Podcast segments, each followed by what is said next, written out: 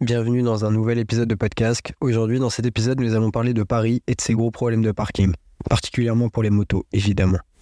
Alors que vous soyez en Diavel ou en Sporter S, V à vous, installez-vous tranquillement pour suivre cet épisode de podcast. Vous le savez peut-être déjà, Paris est une ville magnifique, mais pour les motards, elle peut être un véritable défi en matière de stationnement.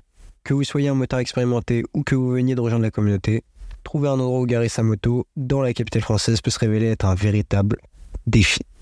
On est tous d'accord, on a déjà tous passé au moins 10 minutes à chercher une place pour au final se garer sur le trottoir comme un gros bois. Alors on va en discuter parce que c'est quand même un gros problème à Paris et dans les grandes villes françaises. L'un des tout premiers problèmes auxquels sont confrontés les motards parisiens est tout simplement le manque d'emplacement de stationnement dédié aux motos. Alors que les voitures, elles, bénéficient de nombreuses places de stationnement. Les motos sont souvent reléguées à l'arrière de parkings souterrains, là où il est difficile d'accéder et de manœuvrer. Ou alors à quatre pauvres places dans une rue, voire carrément rien du tout. Et comment ne pas parler du parking à Paris, sans parler de prix? Les tarifs de stationnement pour les motos à Paris sont absolument disproportionnés par rapport à l'espace réel occupé. Dans certains arrondissements, on parle quand même de presque 40 euros pour 6 heures. Je sais pas si on se rend bien compte de la somme colossale à la fin du mois. En partant du principe qu'on travaille à Paris et qu'on y est pendant 5 jours, on parle dans l'idée de presque 750 euros de stationnement. Combien Alors oui, il existe la formule professionnelle, mais bon, au-delà d'être longue et compliquée, merci l'administratif français, elle n'est pas disponible pour grand monde. Les livreurs, les plombiers, oui, mais pas pour les serveurs, les vendeurs en magasin et autres petites mains du monde parisien. Sauf que si c'était le seul problème, peut-être que je ne ferais pas un épisode uniquement dédié à ça.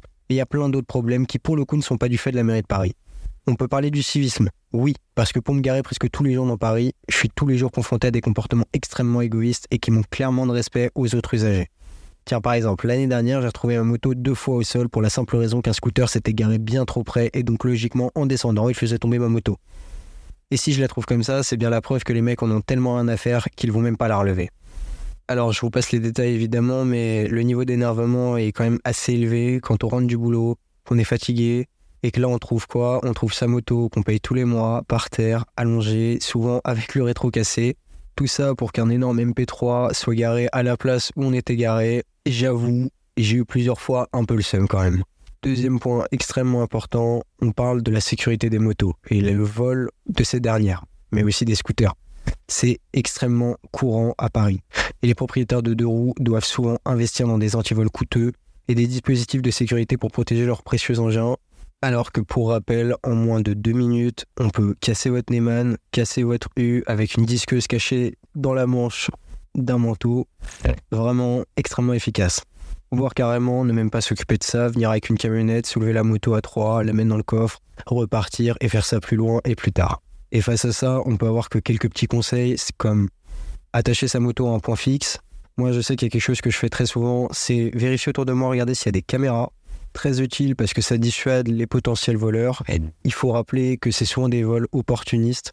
On parle pas d'ici de gens qui ont prévu leur coup, on parle de gens qui passent dans la rue, qui voient votre moto pas sécurisée, qui appellent des potes, en 10 minutes c'est réglé.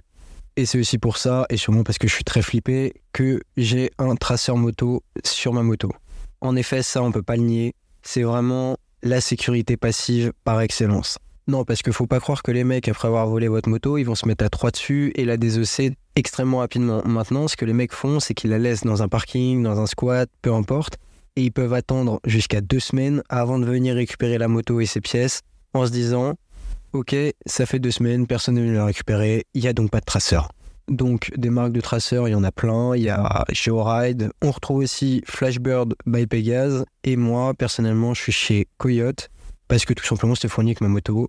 Hum, en gros, je vais pas vous détailler ça, mais chaque marque a ses avantages et ses inconvénients. Bon, maintenant, un autre problème lié au vol, c'est le vol des top cases. Alors là, on s'attaque à autre chose.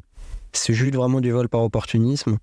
On parle de gens qui ouvrent allègrement à l'aide d'un tournevis parce que c'est très simple à faire un top case, que ce soit d'un scooter ou d'une moto, et qui en volent le contenu. Donc, au-delà d'avoir son top case fracturé, c'est-à-dire plus utilisable, on a souvent la perte d'un casque, voire des fois même le casque qui nous permet de rentrer. Donc, ça veut dire que le véhicule est immobilisé. Je vous explique pas la galère. Pour le coup, j'ai jamais été confronté, mais j'ai vu énormément d'utilisateurs de deux roues qui étaient garés pas loin de moi, qui eux s'étaient fait ouvrir leur top case avec des documents importants, avec du coup le casque pour rentrer chez eux et qui sont obligés d'appeler quelqu'un en fait ou de prendre le métro tout simplement et donc de laisser son véhicule ici, et je vais pas vous rappeler ce que j'ai dit en début d'épisode, mais de payer l'abonnement, ou de payer en tout cas son stationnement.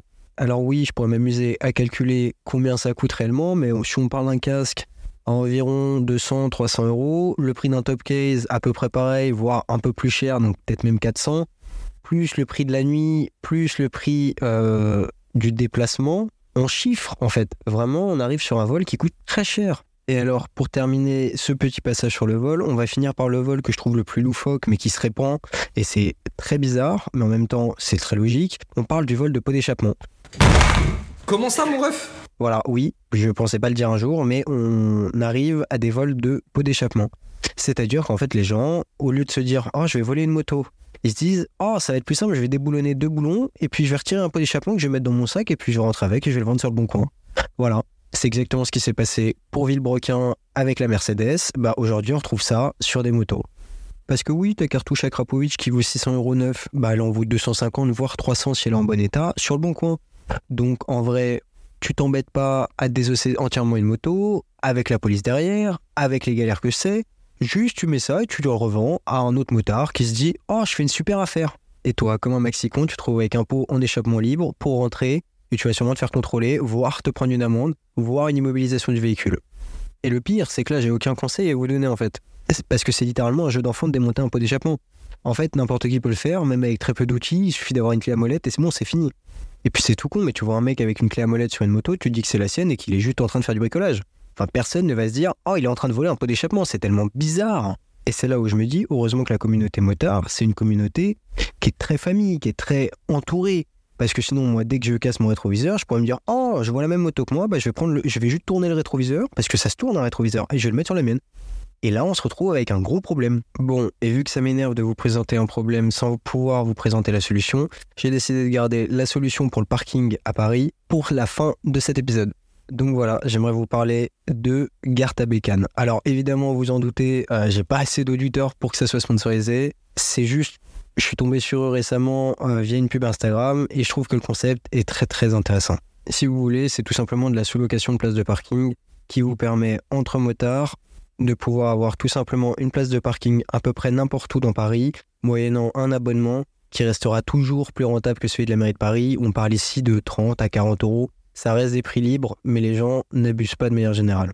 Alors évidemment, ça permet d'avoir une place de parking souvent en souterrain, avec un badge d'accès, donc qui limite quand même grandement les risques d'effraction ou de vol. Bon, cependant, il existe des initiatives positives. Certaines mairies d'arrondissement de Paris commencent à reconnaître l'importance des motards et mettent en place des mesures pour faciliter le stationnement. On parle d'espaces réservés aux motos qui commencent à apparaître et des tarifs de stationnement plus abordables qui sont en discussion. Et ça, on le doit souvent à des groupes de motards qui se mobilisent pour sensibiliser les autorités à leurs besoins en matière de stationnement. Ils organisent des manifestations, des campagnes pour se faire entendre leur voix et promouvoir des solutions plus adaptées. Bien sûr, dédicace à la FFMC, Fédération française des motards en colère, qui est une référence dans le milieu et qui était présent à chaque manifestation de motards et pour représenter les droits des motards, ceux en gros vous pouviez voir devant la mairie de Paris à faire des rupteurs et faire du bruit euh, lors des événements autour du stationnement Périon à Paris. Et je voulais faire une petite dédicace à Motoclub Zone Rouge qui m'a donné de la force tout de suite sur Instagram. Donc je vais vous expliquer un peu ce qu'ils font. Qui est depuis plus de 30 ans un point de rencontre entre copains motards et qui permet à ceux qui le souhaitent de tourner sur circuit à un prix vraiment raisonnable et sa vocation est aussi d'aider autant que possible ceux qui veulent se lancer dans la compétition. Par exemple, le 1er octobre, ils ont organisé une course d'endurance de 3 heures, Power 25, qui s'est déroulée du coup au circuit du Luc. Bref, n'hésitez pas à venir de ma part, vous verrez, ils sont super cool. Bon, bah voilà, on arrive à la fin de cet épisode. Je vous remercie énormément d'avoir suivi cet épisode de podcast. J'espère profondément qu'il vous aura plu. N'hésitez pas à vous abonner et à partager l'émission si elle vous plaît et sinon me faire part de vos critiques ou même de sujets dont vous aimeriez que je traite. Je vous souhaite à tous et à toutes une très bonne route et surtout, à vous